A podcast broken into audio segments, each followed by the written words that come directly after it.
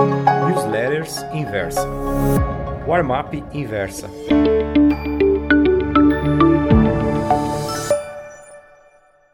Oi, meus amigos. O título da Warm-up Pro de hoje é Xi Jinping piscou primeiro. Em todo o mundo, as bolsas de valores foram uma festa para os ursos na segunda-feira e, por conseguinte, uma tragédia para os touros. Como se sabe, Donald Trump reagiu à queda do yuan para o nível de 7 por 1 contra o dólar, acusando, através do Departamento do Tesouro, a China de estar manipulando sua moeda. Foi mais uma etapa da guerra comercial entre os dois países. Os dois chefes de Estado se encaravam olho no olho num combate singular. E Jinping piscou primeiro, mandando Abre parênteses. Ninguém me disse isso, mas tenho certeza que a ordem partiu dele. Fecha parênteses.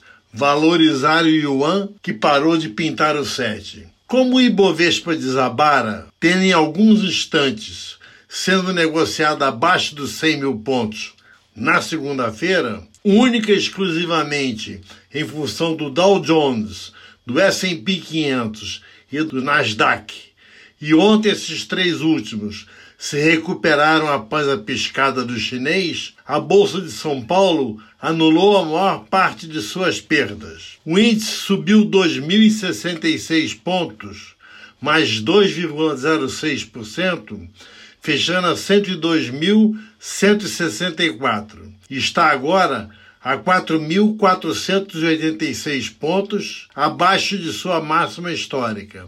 106.650.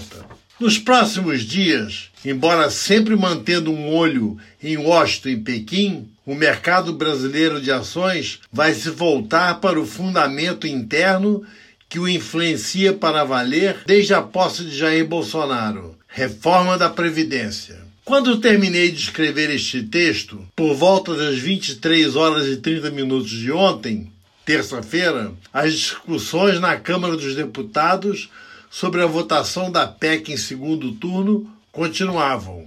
As tentativas de desmanche por parte da oposição eram sempre derrotadas por larga margem, placares como 355 a 11, 349 a 12, 353 a 10. Em se tratando de Câmara, o governo pode ficar tranquilo. Resta saber como será a tramitação no Senado Federal. As perspectivas são boas. Isso quer dizer que o Ibovespa romperá seu raio histórico agora em agosto? Eu pergunto. Não necessariamente, respondo. O índice já pode estar precificando isso. No mês passado, os investidores estrangeiros retiraram 6,5 bilhões de reais da Bolsa Brasileira. Suponho que anteontem deve ter saído no mínimo mais uns 500 milhões, arredondando 7 bi. Essa dinheirama está sendo compensada pela migração de recursos de brasileiros que estão saindo dos títulos de renda fixa para ações, já que o Banco Central, após ter cortado meio ponto da taxa Selic, insinua novo corte de igual dimensão.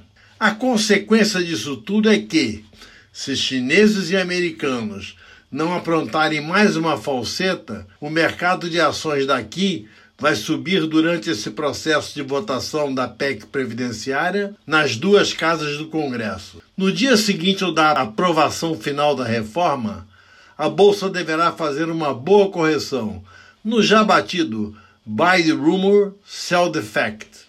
Gostou dessa newsletter? Então me escreva contando sua opinião no warmap@inversapub.com. Um abraço, Ivan Santana.